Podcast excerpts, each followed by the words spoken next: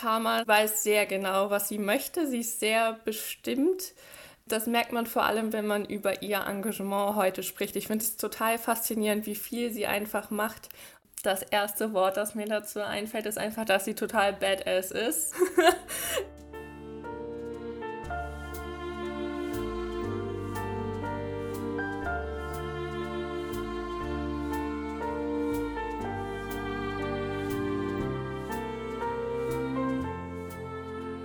Hier habt ihr gerade Theresa Michels gehört. Sie ist 25 Jahre alt und seit 2019 als Ehrenamtliche bei Zweizeugen e.V. aktiv. Seit Anfang 2020 leitet sie sogar unser internes Team Wissenschaft. Theresa ist die Zweitzeugin von Tama Dreifuß. Heute wird sie Tamas Geschichte erzählen und ihre Gedanken mit uns teilen. Mein Name ist Bernadette Schendina und das ist die sechste Folge von Geschichten, die bleiben, der Zweizeugen-Podcast.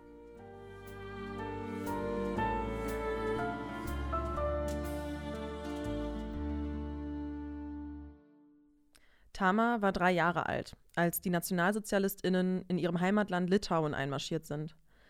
Nur durch einen Trick ihrer Mutter gelang es ihr zu fliehen. Heute lebt Tama wieder in Deutschland. Und darauf angesprochen, ob sie Angst hätte, im Land der TäterInnen zu leben. Vor allem, wenn wir darauf schauen, dass Rassismus und Antisemitismus im Alltag heute wieder verstärkt auftreten, hat sie das hier zu sagen. Ich habe keine Angst. Ich kann mich mit denen anlegen. Wenn die mich umbringen, bringen die mich um. Aber anlegen werde ich mich mit denen auf jeden Fall. Ich will mal in, irgendwann in der Bundestag sprechen. Mhm. Theresa ist bei Zweitzeugen e.V. die sogenannte Vertrauensperson von Tama. Jede Zeitzeugin und jeder Zeitzeuge hat in der Regel zwei Vertrauenspersonen. Die Ehrenamtlichen stehen in regelmäßigen Kontakt mit den Überlebenden und besuchen sie auch, wenn nicht gerade Corona ist. Hm, das ist gerade im Moment etwas schwierig. Ich habe Tama leider auch noch nicht treffen können, weil ich gerade mit Corona eigentlich ihre Vertrauensperson geworden bin. Aber ich merke das bei anderen, die wirklich ein sehr freundschaftliches Verhältnis zu den ZeitzeugInnen aufgebaut haben. Also ich finde, das beste Beispiel ist da immer Kati und Sigmund Plutznik, ähm, der sie angerufen hat und gefragt hat, wie läuft es denn in der Uni und mit den Männern. Und sie dann tatsächlich auch später bei seiner Beerdigung gesprochen hat. Also es war ein sehr inniges und tiefes Verhältnis. Tama wurde am 5. März 1938 in Vilnius, zu Deutsch Vilna, der Hauptstadt von Litauen, geboren. Sie selbst sagt, sie hatte eine schöne Kindheit und dass sie in einer intakten Familie aufgewachsen ist, mit ihrem Vater Jascha und ihrer Mutter Jetta. In einer Stadt, die vom jüdischen Glauben geprägt war. Genau, sie sagt von sich selbst, dass sie überzeugte Jüdin ist und auch immer war und dass in ihrer Familie auch jüdische Feiertage gefeiert wurden. Und dass das Jüdischsein war ganz selbstverständlich. Ähm, Vilnius war auch eine sehr stark jüdisch geprägte Stadt. Also etwa ein Drittel der Bevölkerung war jüdisch zu der Zeit, als Tama dort gelebt hat.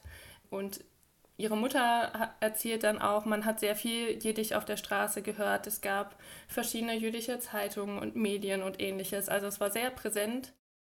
Da bin ich geboren und die haben wirklich, wenn ich denke, dass sie mir einen jüdischen Namen gegeben haben, heißt das, die haben keine Angst. Mhm die haben schon verfolgt, was passiert in Europa ja. und äh, in Deutschland besonders. Aber wir dachten, naja, Hitler kommt nie so weit. Mhm. Na? Und da haben sie sich getäuscht. Im Sommer 1941, Tama war gerade drei Jahre alt, marschierte die deutsche Wehrmacht in Vilnius ein. Vilnius liegt im Südosten des Landes, nahe der Grenze zu Belarus. Den Einmarsch der Wehrmacht am 22. Juni 1941 empfanden viele LitauerInnen als Befreiung von der sowjetischen Besatzung. Litauen war zuvor durch den deutsch-sowjetischen Grenz- und Freundschaftsvertrag dem sowjetischen Machtbereich zugesprochen worden. Mit dem Einmarsch der Wehrmacht kam es dann sofort zu Übergriffen auf jüdische und als jüdisch gelesene Menschen. Und da fangen auch so ihre ersten Erinnerungen daran an, an die Nationalsozialistinnen. Und ähm, sie erzählt dann, dass sie zwar nicht verstanden hat, was los ist, ähm, als die ersten Nachrichten kamen, dass die Wehrmacht Litauen überfallen hat, aber sie erzählt, dass sie gemerkt hat, dass in der Familie irgendwas los ist, dass eine große Anspannung und Hektik da war. Ihre Eltern sind in ein Kloster geflohen mit ein paar anderen jüdischen Menschen und haben sich dort eben im Dachboden versteckt, bis das Kloster von den NationalsozialistInnen übernommen wurde. Und sie ist zu einer Großtante gekommen, die christlich war und da hat sie sich dann versteckt. Und ihre Eltern haben irgendwie versucht, ihr zu erklären, dass sie sie erstmal nie wiedersehen werden. Ähm, die haben gesagt, dass sie auf Reisen sind, aber dass sie bald kommen und sie abholen. Und sie hat es natürlich überhaupt nicht verstanden, warum ihre Eltern plötzlich nicht mehr da sind. Ihre Eltern haben ihr auch erklärt, dass sie nicht mehr Tama ist, sondern Theresa heißt. Ähm, dass ihre Eltern auch keine jüdischen Namen mehr haben, sondern anders heißen, damit sie sich auf keinen Fall verrät, dass sie ein jüdisches Kind ist. Ähm, es ist ja schon irgendwie verrückt, weil es ist mein Name, mit dem ich mich identifiziere. Und es ist für sie ja nicht ihr Name und sie identifiziert sich nicht damit. Und es ist so ein schon irgendwie verrückt, dass wir so ganz unterschiedliche Dinge mit diesem Namen dann ähm, verbinden. Ihre Eltern in der Zwischenzeit waren sie ja in dem Kloster versteckt und mussten dort eben weg, als die NationalsozialistInnen das Kloster geräumt haben und sind dann in das Ghetto Wilna gekommen. Und Tama sollte eigentlich bei ihrer Tante bleiben, hat sich aber verraten, denn die Tante hatte einen Nationalsozialisten ein Zimmer vermietet, einfach auch weil sie es musste und auch die Geldquelle brauchte. Und Tama hat angefangen, sich mit ihm anzufreunden, war immer wieder bei ihm. Und sie sagt auch, dass er sie total nett behandelt hat und dass sie sich auch gar nichts dabei gedacht hat. Und irgendwann hat sie ihn besucht, als er sich gerade rasiert hat. Und da hat sie dann gesagt, mein Vater heißt eigentlich gar nicht Josef und hat dann eben den jüdischen Namen genannt. Und der Nationalsozialist ist dann äh, mit Hammer zu ihrer Großtante und hat ja, ihr das dann an den Kopf geworfen, du versteckst ein jüdisches Mädchen, das geht nicht und ähnliches. Ähm, und da war klar, Tama kann dort nicht bleiben. Sie sagt aber auch, dass sie ihm das sehr hoch anrechnet, dass er sie nie gemeldet hat. Ähm, Tama ist dann zurück zu ihren Eltern, beziehungsweise ihre Mutter hat sie abgeholt. Und das ist so ein Moment, an den sie sich sehr genau erinnert. Da war ich draußen, ich habe gespielt und auf einmal sah ich eine Frau, die verhüllt mit einem, mit einem Tuch und weinte so. Ne? Und da habe ich sie gefragt, warum weinst du? Da habe ich zu ihr, ich bin zu ihr gegangen und da hat sie ein Tuch und da habe ich sie erkannt, das war meine Mutter. Und es war wirklich rührend, diese Begegnung, anderthalb Jahre nicht gesehen. Ja. Im Winter 1942 haben Tamas Eltern sie zu sich ins Ghetto geholt. Die Zustände waren miserabel. Die BewohnerInnen mussten Zwangsarbeit leisten. Jeden Tag wurden Menschen abgeholt und zu Erschießungen geführt. Tama, die zuvor von ihrer Großtante katholisch getauft worden ist, hat jeden Abend an die heilige Maria gebetet. Sie hat schlecht gegessen und schlecht geschlafen. Sie erzählt eben davon, dass sie dort zum ersten Mal Leichen auf der Straße gesehen hat, Menschen, die unterernährt sind, die ähm, sehr schlechte hygienische Bedingungen und ähnliches. Und für sie so sagt sie dann, beginnt der Ernst des Lebens dort. Und sie ist dann eben dort mit ihrer Familie geblieben, bis das Ghetto geräumt wurde. Diese Räumung des Ghettos wurde ab August 1943 durchgeführt. Im Zuge dessen wurden zuerst die männlichen Bewohner deportiert. Das bedeutete, dass Tama und ihre Mutter sich von Vater Jascha trennen mussten. Es war das letzte Mal, dass sie ihn gesehen haben. Kurze Zeit später begannen die Nazis auch mit der Deportation von Frauen und Kindern. Und ihre Mutter hat dann, als sie deportiert wurden, ähm, den Entschluss gefasst, sie muss ihr Kind retten. Sie wird sich nicht einfach so ergeben und hat dann tatsächlich dreimal versucht, mit Tama zu flüchten, was total krass ist einfach, dass sie diesen Mut aufgebracht hat. Also beim ersten Mal, als sie es versucht hat, hat sie danach 25 Schläge bekommen und ist beim dritten schon ohnmächtig geworden. Und trotzdem hat sie noch zweimal den Mut zusammengenommen und gesagt, wir fliehen. Und das finde ich auch wirklich was super beeindruckendes an ihrer Geschichte, dieser Mut der Mutter, ja, zu fliehen. Und das haben sie dann tatsächlich auch auf total verrückte Weise geschafft. Das finde ich so unglaublich einfach. Sie wurden nämlich zum Duschen geschickt und Tama sagt äh, in dem Interview auch noch ganz erleichtert zum Glück zum tatsächlichen Duschen und nicht in eine Gaskammer. Und dort lagen Klamotten rum, die Menschen eben ausziehen mussten äh, vor dem Duschen. Und die Mutter hat angefangen, sich hübsch zu machen, sich Klamotten rauszusuchen, Lippenstift aufzulegen. Und sie weiß noch, dass alle Leute ihre Mutter angeschaut haben, so nach dem Motto, ist sie jetzt verrückt geworden, was soll das? Und tatsächlich ist sie dann mit Tama einfach aus diesem Duschbereich raus und ist weitergelaufen bis zum Ende dieses Übergangslagers. Und da standen auch ähm, NationalsozialistInnen rum, die gerade Pause gemacht haben. Und Tama erinnert sich auch noch, dass sie ihre Mutter gefragt hat, so, was machen wir hier eigentlich? Und sie sind einfach weitergelaufen in vollem Selbstbewusstsein und niemand hat sie angesprochen, ähm, was total verrückt ist und was auch wieder so ein ja, krasser Moment ist, wo man realisiert, wie viel Glück und wie viel Zufall auch dabei sein muss, dass jemand überlebt hat.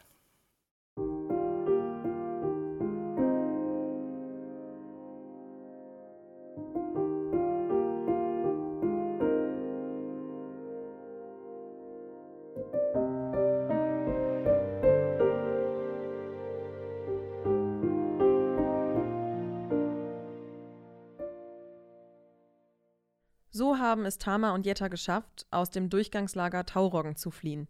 Das lag in Litauen und dort wurden Schätzungen zufolge über 4000 jüdische Menschen getötet.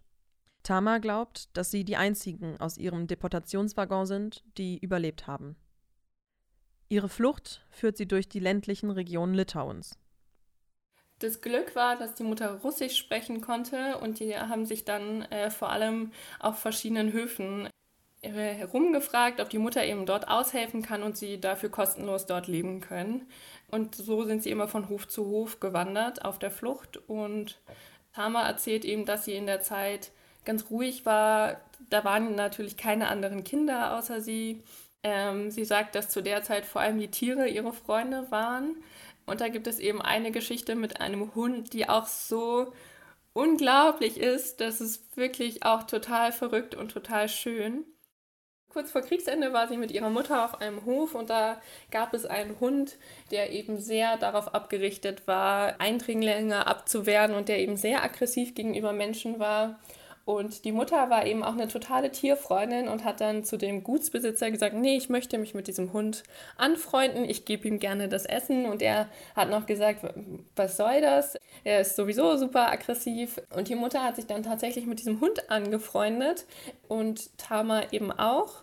Und in Litauen gab es PartisanInnen, die sich vor allem eben in ländlichen Gebieten aufgehalten haben, die zunächst gegen die NationalsozialistInnen gekämpft haben, aber später auch gegen die Sowjetunion für ein freies Litauen. Und die waren eben oft auch sehr antisemitisch eingestellt und als die Mutter eben mitbekommen hat, dass sie in der Nähe des Gutshofs sind, hat sie überlegt, wo können wir uns verstecken. Und dann haben sie sich einfach in der Hundehütte versteckt, was total verrückt ist, aber sie sind da eben zwei Tage lang tatsächlich in der Hundehütte geblieben ähm, und der Hund hat sie versteckt und sie sind sich auch total sicher, dass er sie verteidigt hätte. Zum Glück haben die PartisanInnen sich nicht so wirklich an den Hund rangetraut und deshalb sind sie dort nicht aufgefallen. Mir fällt nichts Besseres ein, außer verrückt und unglaublich, dass dieser Hund, der anderen Menschen gegenüber so aggressiv ist, ähm, sie versteckt hat ähm, und ihnen damit das Leben gerettet hat. Bereits im Sommer 1944 marschierte die Rote Armee in Litauen ein. Sie besetzten das Land und beendeten die nationalsozialistische Herrschaft. Jetta gab sich einem der Kommandanten als Jüdin zu erkennen. Mutter und Tochter traten dann den Heimweg nach Vilnius an. Und die Mutter hat ganz bitterlich angefangen zu weinen, weil eben Vilna wirklich in Schutt und Asche gelegt war und ihr Haus nicht mehr stand. Und Tama hatte da noch die Hoffnung, dass sie eigentlich die ganze Familie wiedersehen wird. Sie tröstet noch ihre Mutter und sagt, weinen nicht, wir werden sie wiedersehen. Und das ist leider nicht passiert. Sie sind dann zum Haus der Tante Janina, wo Tamar versteckt war, und haben dort ähm, dann noch eine Tante von Tamar und ihren Cousin getroffen. Aber sonst hat es leider niemand aus ihrer Familie geschafft. Ihr Vater leider auch nicht. Der ist in Stutthof umgekommen.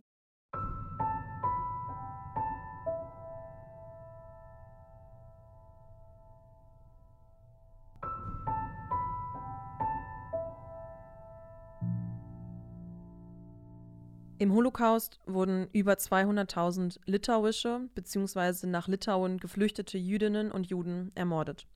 Das machte etwa 90 Prozent der ursprünglichen jüdischen Bevölkerung Litauens aus. Wie genau Tamas Vater im Konzentrationslager Stutthof starb, weiß sie bis heute nicht. Nach dem Krieg erhält sie über einen ehemaligen Mithäftling ihres Vaters die Information, dass er einige Tage vor der Befreiung des KZs erschossen worden sei. Beim Kriegsende ist Tama gerade sechs Jahre alt. Da ihre Heimatstadt Vilnius zerstört war, ging sie mit ihrer Mutter nach Łódź in Polen. Ähm, die Mutter hat in Lodz einen neuen Mann kennengelernt, der eben auch seine Familie verloren hat während des Holocausts. Und Tama erzählt, dass ihre Mutter ganz viele Angebote von Männern hatte, ähm, dass sie aber immer darauf geachtet hat, dass die Männer auch gut zu Tamar sind und gut mit ihr klarkommen. Und sie sagt auch sehr deutlich, das war keine Liebesheirat und das war nicht Liebe auf den ersten Blick, sondern das war eigentlich eine Gemeinschaft aus nicht alleine sein wollen und jemanden brauchen ähm, nach dem Holocaust. Und sie sind dann nach Israel ausgewandert 1948 und haben dort ein neues Leben angefangen. Das ist ganz witzig, wenn man ähm, Tamar fragt im Interview, ob sie Schule mochte, sagt sie erst ja und irgendwie zwei Fragen später erzählt sie dann, dass sie ständig die Schule geschwänzt hat und lieber ins Kino gegangen ist. Also das klingt wirklich nach einer sehr lebensfrohen Zeit für sie ähm, und dass sie dort eben auch eine sehr gute Freundin kennengelernt hat, mit der sie viel unterwegs war und sie waren irgendwie dann sie war da so 16, 17 Jahre alt, äh, mit einer Freundesgruppe verabredet an einem bestimmten Ort. Die Freundesgruppe war aber schon weg, als sie angekommen sind, weil Tamar einfach immer zu spät ist. Und äh, sie haben dann zufällig jemanden getroffen, den sie auch kennen, der sagte, hey, kommt doch dazu. Die waren eben auch mit einer Gruppe unterwegs und da hat sie dann ihren späteren Mann kennengelernt, den sie da eigentlich gar nicht wollte. Sie sagte zu ihrer Freundin, nee, nee, den kannst du haben, den will ich nicht. Sie wollte sowieso keinen Mann, der eine Brille trägt. Das war schon mal das erste No-Go. Ähm, und ja, ihr Mann muss sehr, sehr geduldig und beständig gewesen sein mit ihr. Als Tama 21 Jahre alt war, hat sie Harry Zwie Dreifuß geheiratet. Er wurde 1935 in Mannheim geboren. Noch im selben Jahr schaffte es seine Familie aber nach Palästina zu fliehen. Doch er wollte zurück nach Deutschland, um hier zu studieren und Kameramann zu werden. Und Tama hat gesagt, ja gut, okay, für ein, zwei Jahre kann ich vielleicht mit ihm mitgehen. Vorher hat sie ihn x-mal verlassen und ihm immer wieder Briefe geschrieben, nein, ich kann doch nicht mitkommen. Und dann doch, ähm, es war ein großes Hin und Her und schlussendlich ist sie dann doch zu ihm.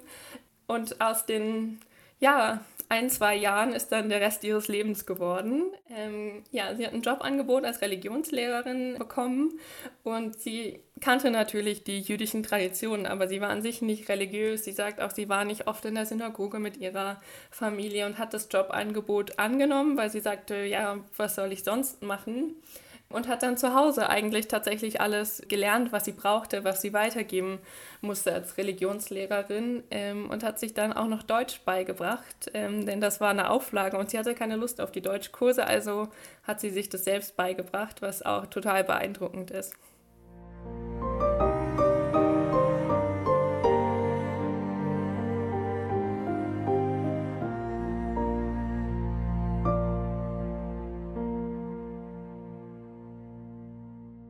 Was trotzdem bleibt, ist Tamas Verbundenheit zu ihrer Heimat Litauen und Israel.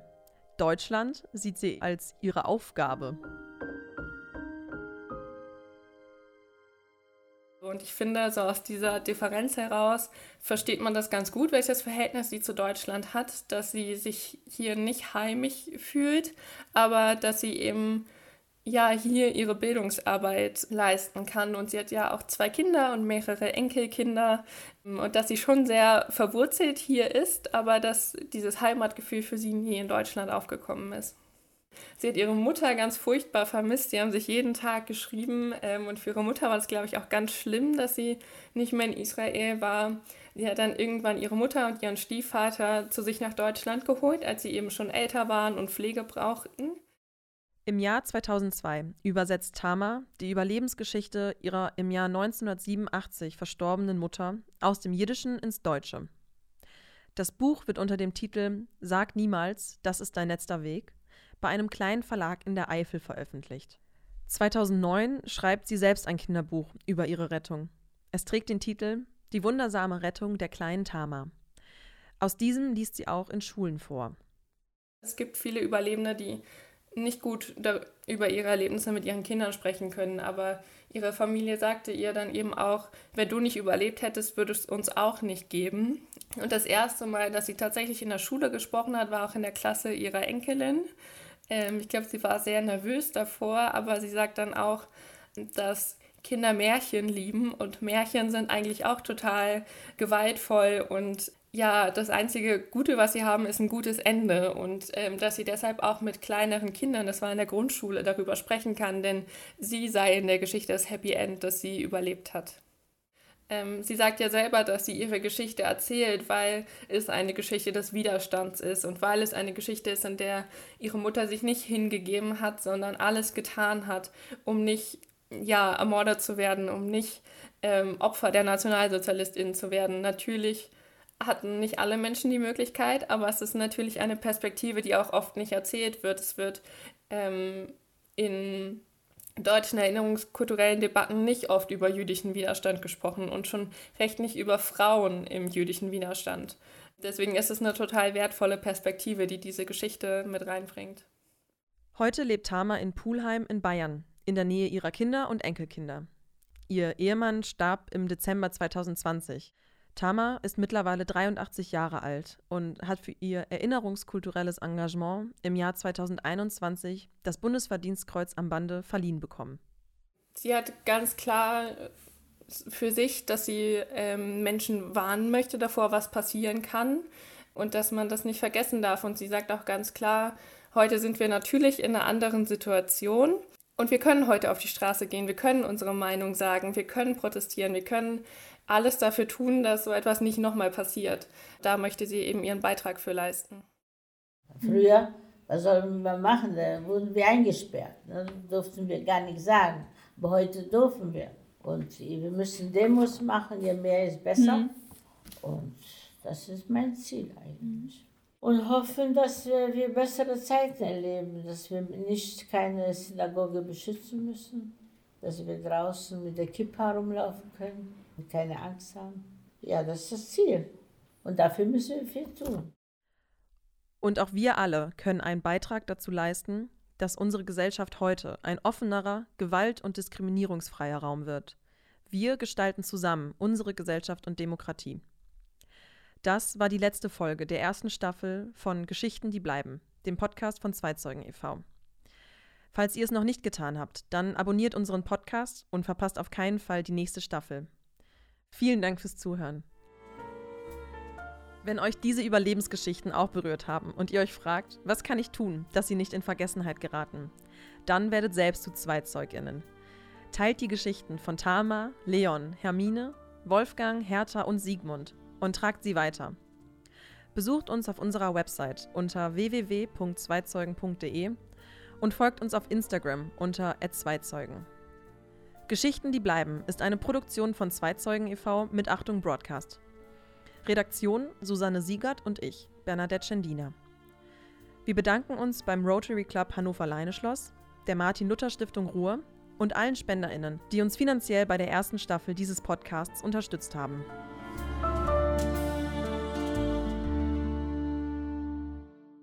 In dieser Folge habt ihr wieder eine Überlebensgeschichte und Zitate eines Zeitzeugen oder einer Zeitzeugin gehört.